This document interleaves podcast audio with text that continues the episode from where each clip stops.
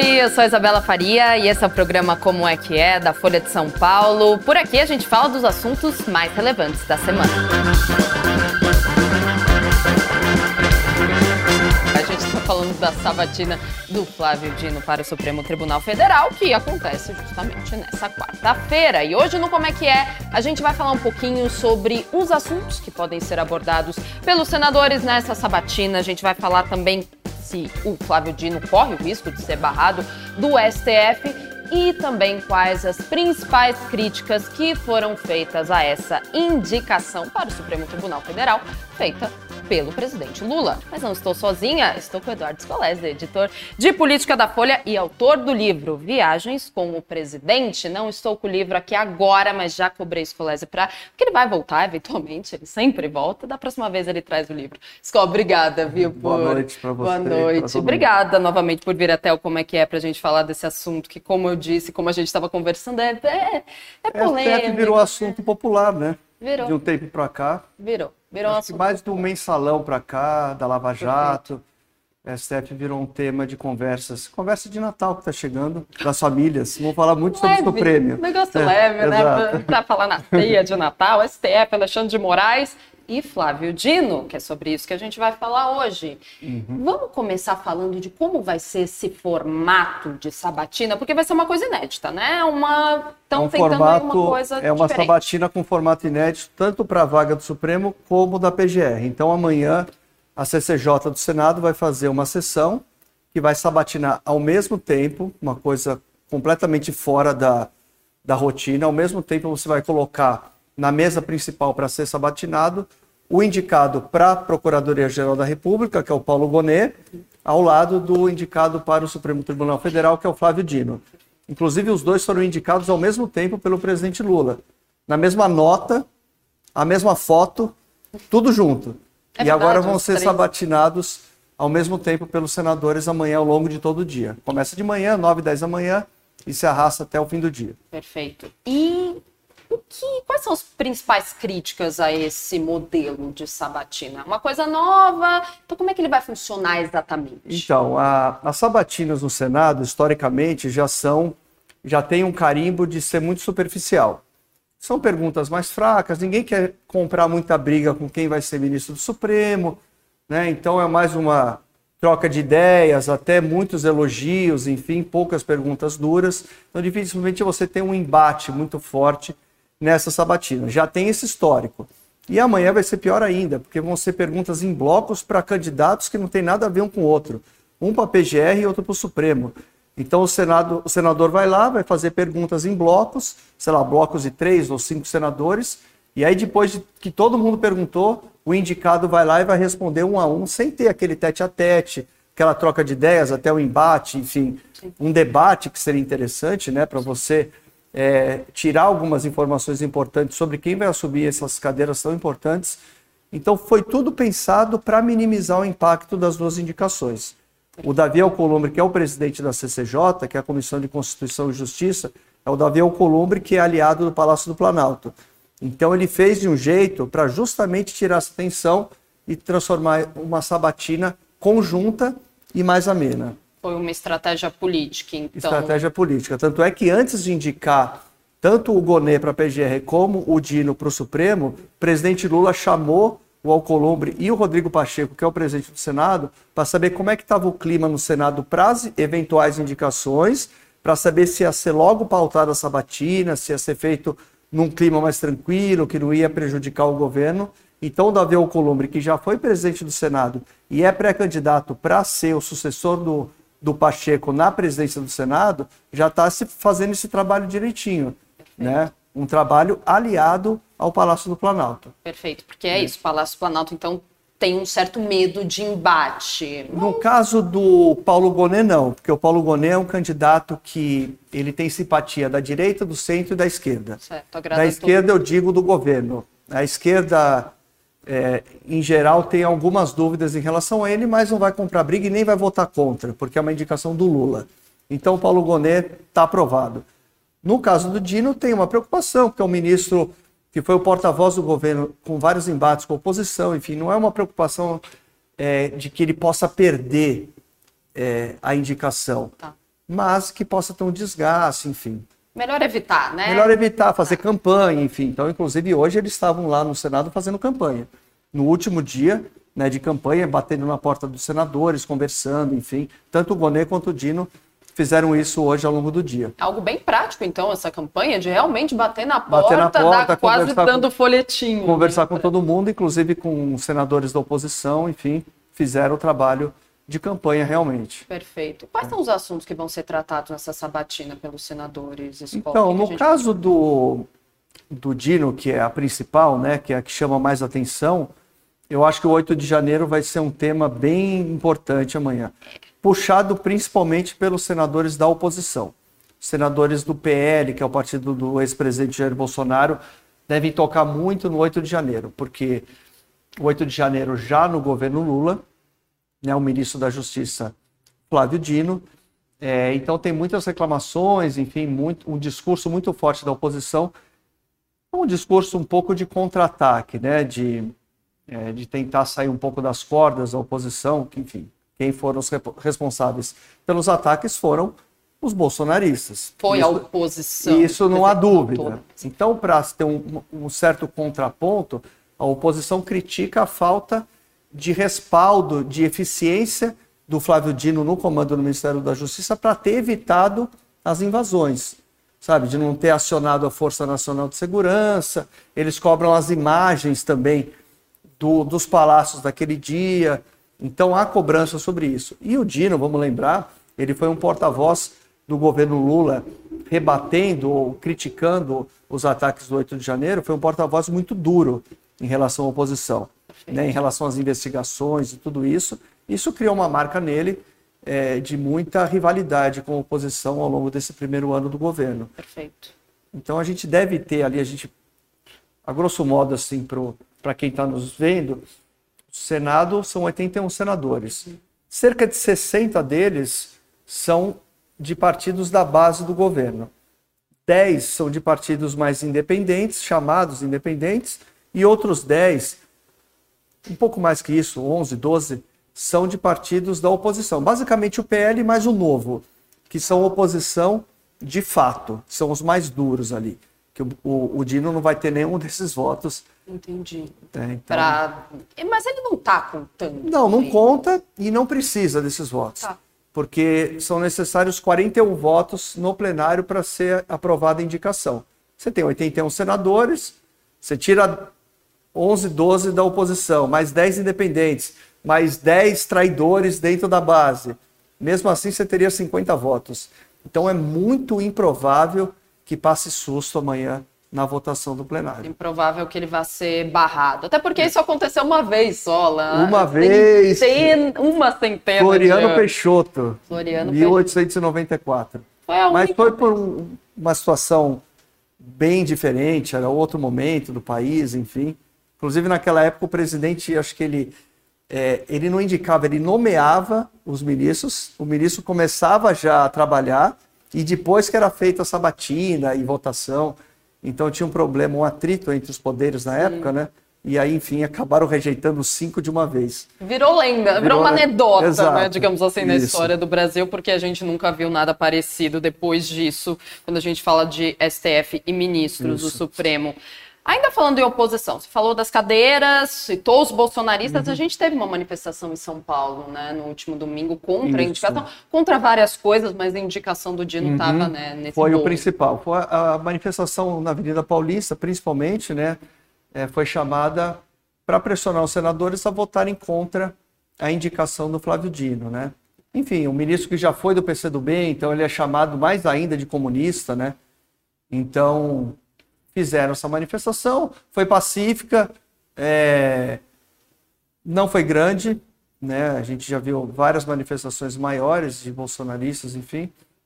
É, mas, enfim, foi tranquila dentro da, dentro da democracia, enfim. Exato. Fazer um protesto contra uma indicação faz parte, mesmo porque o Senado tem que aprovar ou rejeitar. Exato. Se eventualmente rejeitar, faz parte da democracia também, é do jogo. Também. Então não tem problema pressionar. Senadores são eleitos, enfim. Os eleitores pressionam da forma que quiser. Temos algumas perguntas já no YouTube. Vamos começar com, a pergunta do Alan Carlos. Barata Ribeiro médico sem formação em direito, foi para o STF. Dino, formado em direito, primeiro lugar no concurso para juiz federal, não vai ser difícil, né? Ser barrado nesse, uhum. nessa sabatina. E aí ele faz uma pergunta bem interessante. A ideologia vai superar a parte técnica? Fala da atuação dele? Da atuação dele, caso ele for. Então, a gente está muito acostumado hoje em dia, inclusive ele citou o Barata Ribeiro, que foi um daqueles cinco que foram Exato. derrubados Olha lá aí, atrás. Muito né? bom, Alan Carlos. É, então, no caso da ideologia, a gente está acostumado a, ao Dino, nesse último ano, muito forte nessa relação de embate ideológico e político com a oposição.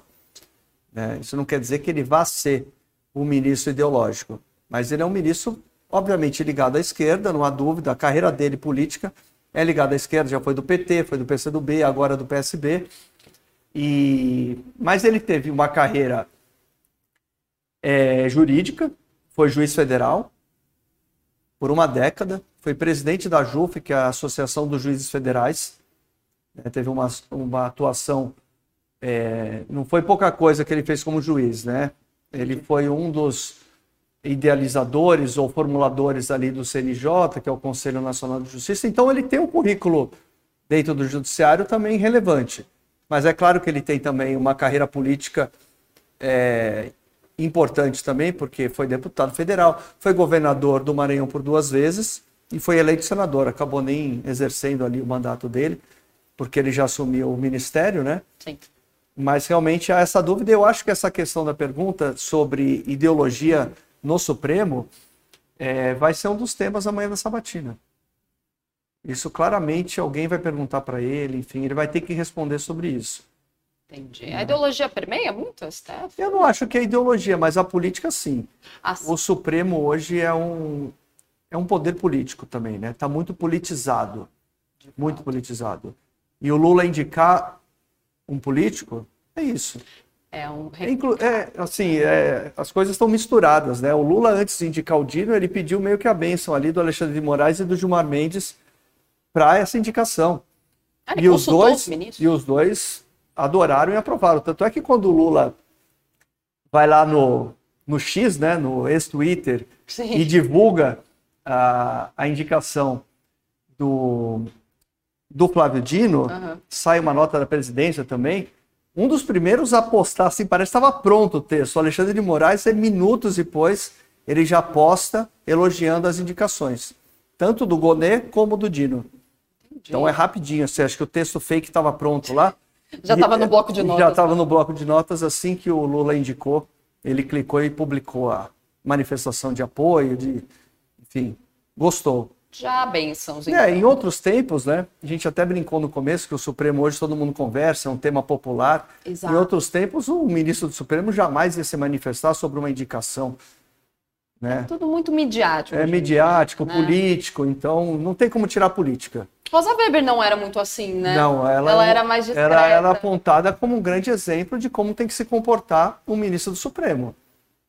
Né? Exatamente. Você falou um pouco da carreira do Flávio Dino, ou seja, ele atende todos os requisitos para ser um ministro dessa. Porque existem, né? É assim, os, os requisitos obrigatórios tem que ter mais de 35 anos, ele tem 55 e menos de 70. Então, beleza. Agora, os outros dois são muito genéricos, que é uma reputação ilibada e o um notório saber jurídico. Então você pode olhar para o Dino e falar, nossa, ele tem isso. Você pode ser contra e falar, nossa, mas o que significa? É muito genérico. Reputação então, ilibada? Como você, é, então. Como você mede isso? Né? Exato. Isso é muito complicado. É difícil de medir. Sim. Então é genérico, enfim, fica na conta do presidente a indicação por uma escolha pessoal. Então, né? Falando no presidente, por que, que ele apostou no Dino? Você falou um pouco da política, das uhum. bênçãos uhum. todas, mas por que especificamente no Dino e não em outra pessoa, em outra pessoa do governo, outro ministro? É, o Dino, eu acho que ele acabou se cacifando pela atuação dele pós 8 de janeiro.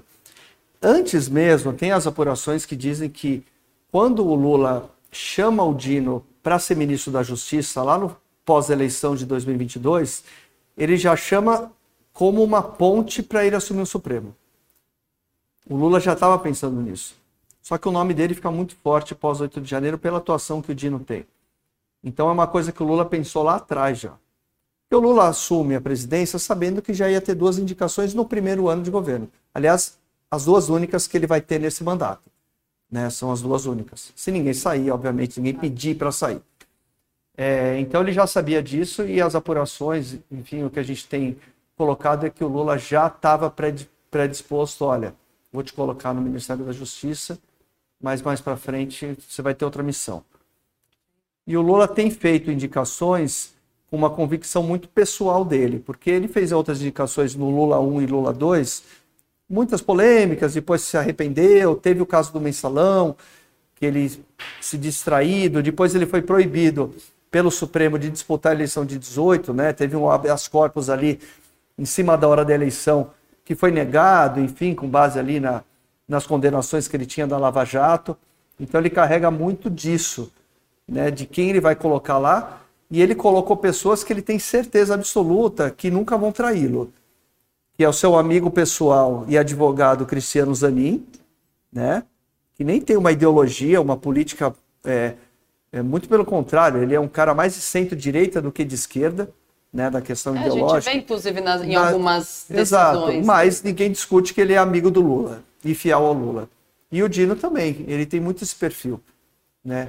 Então, tanto é que o Lula em nenhum momento discutiu questão de gênero, de cor da pele, nada disso. Pra... Havia uma pressão para isso, ele ignorou completamente isso e colocou um cara de confiança dele.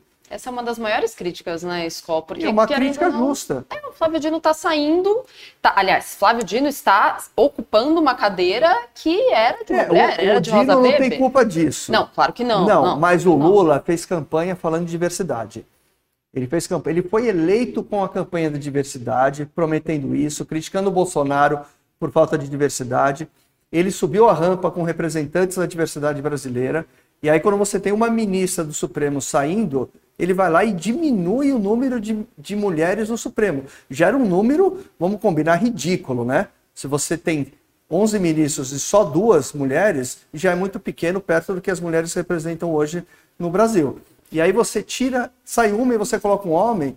A partir de da semana que vem, você vai ter um, um Supremo com 10 homens e uma mulher. É muito ruim. É, é muito ruim para o Supremo. Você vai ter um Supremo pior do que tinha antes. Isso é é, porque o Supremo ele julga questões que né, incluem a população brasileira inteira, inclusive, é, inclusive mulheres. E as né? mulheres têm percepções diferentes sobre diferentes assuntos, não só Exato. sobre assuntos que se referem às mulheres, mas sobre tudo. Exato. Então você tem que ouvir outras opiniões. Então, é, enfim, isso aí eu acho que foi uma bola fora. E é, o Lula nem grande. cogitou ouvir gente é, cotada que representasse é, essa diversidade no, no.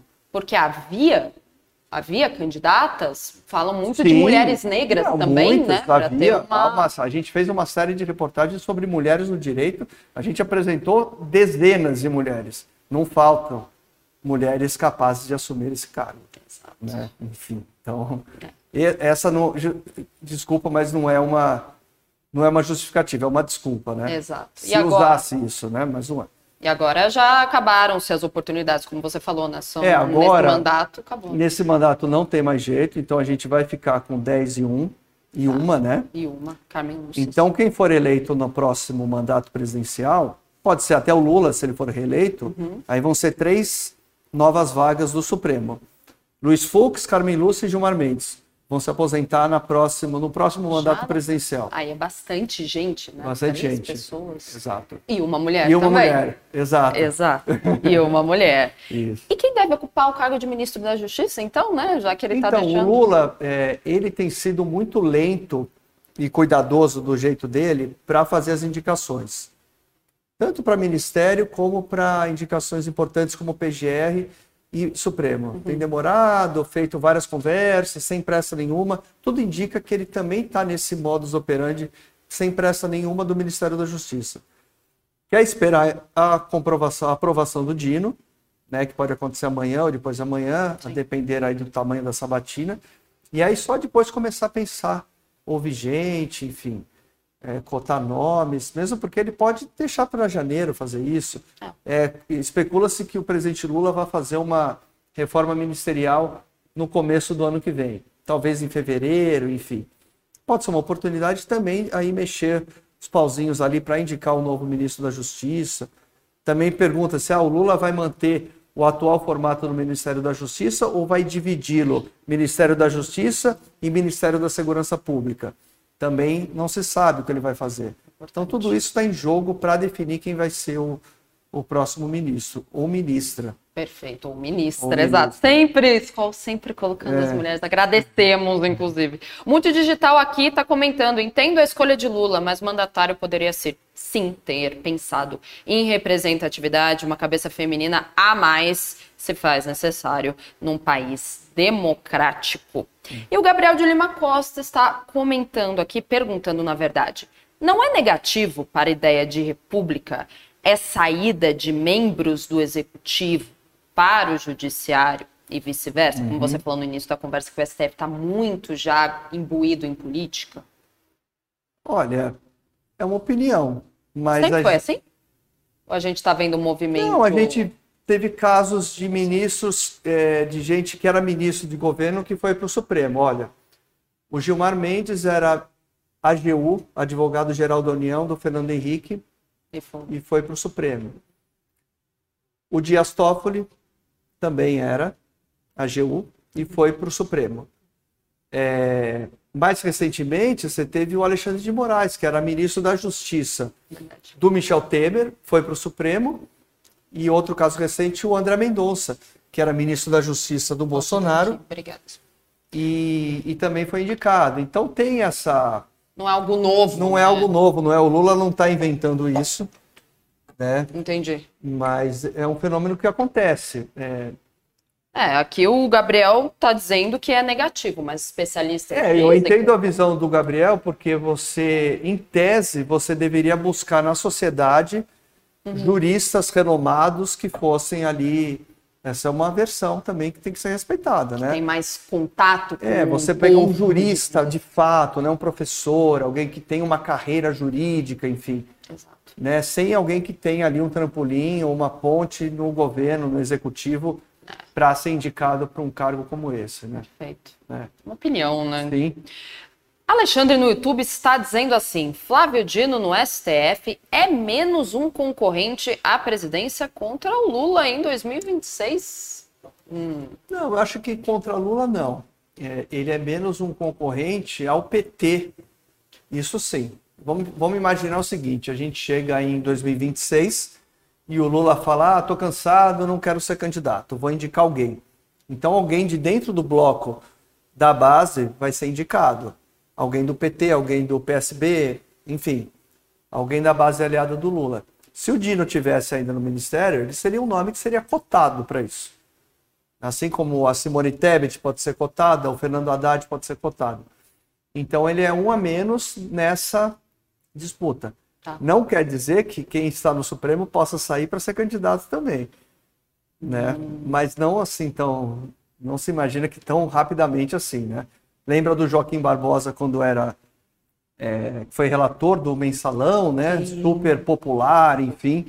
Ele um ministro negro. Um ministro negro, muitas vezes ele foi cotado para deixar o Supremo para ser candidato à presidência. Não aconteceu, mas existe essa, esse caminho de volta também, se, se quiser, né? Exato. É. O que, que, a gente pode esperar da atuação, então, do Flávio Dino? É, porque eu, eu, eu te pergunto, Scott, porque o STF tem é, pautado assuntos muito progressistas ultimamente, incluindo, por exemplo, a descriminalização da maconha, das drogas, no geral. Então, Será tem... que ele vai ser alinhado então, à ideologia dele? Tem pautado, mas nem tanto, porque você tem um, um contrapeso no Congresso, que é um Congresso é. muito conservador. É. Né? E muito crítico a, a população brasileira escolheu um Congresso conservador. Isso, é isso você não tem como atropelar, isso é um fato, você tem que lidar com isso. Né? Então, pautas muito delicadas, assim, que é vista, do, não deveria ser vista de forma ideológica, mas acaba sendo marco temporal, questão do aborto, e a questão das drogas, tudo isso acaba ganhando um peso ideológico muito forte. E o Supremo, ao colocar para pautar isso, para votar isso, ele sabe que vai comprar briga no Congresso. O Congresso vai reagir. de uma já forma. reagiu, né? Tanto é que o, o caso, a votação do aborto, o, o Barroso tirou de, de pauta. Pois é. A Tirou da Rosa. Weber tentou, A né? Rosa deu o voto dela. É, Simbolicamente, ela deu o voto dela. é. E o tentou. Barroso, que é o presidente do, do STF, ele coordena a pauta de votações. Então, ele pegou a pautinha do aborto e tirou. Diz Arquivo- que o país não está preparado nesse momento para discutir isso. Ele arquivou ou ele não, não arquivou. Ele não tirou de pauta. Tirou de não- pauta. Não há prazo para voltar ao plenário. Entendi. Isso depende do presidente. Quem faz a pauta é o presidente. Entendi. A não ser que seja um tema urgente que seja levado ao plenário. Quando é um tema de discussão mais profunda, enfim, a pauta quem faz é o presidente. E ele vai avaliar o momento político. Você vê como o Supremo é político hoje. Né? É uma questão jurídica que deveria ser votada, enfim, o Supremo avalia a temperatura política do país para votar ou não esse tipo de coisa. Então é isso. O Flávio Dino deve O Flávio, Dino, conforme... o Flávio Dino vai chegar no Supremo que está no meio de um julgamento do 8 de janeiro. Tem muita gente sendo julgada e a gente ainda vai chegar ainda nos grandes peixes do 8 de janeiro. E o principal é o Jair Bolsonaro, que deve ser denunciado em breve pela PGR por ser um dos incentivadores do 8 de janeiro. E isso depois vai subir para o Supremo, ver se ele vira réu, vai ser julgado e tudo mais. E o Flávio Dino vai participar disso. Né? Então vai ser... Então já é que- uma pauta altamente carregada com a política. E você tem um ministro do Supremo que foi ex-ministro do Lula, que estava no 8 de janeiro lá no prédio do Ministério da Justiça. Enfim, tudo isso envolvido é a politização completa do judiciário.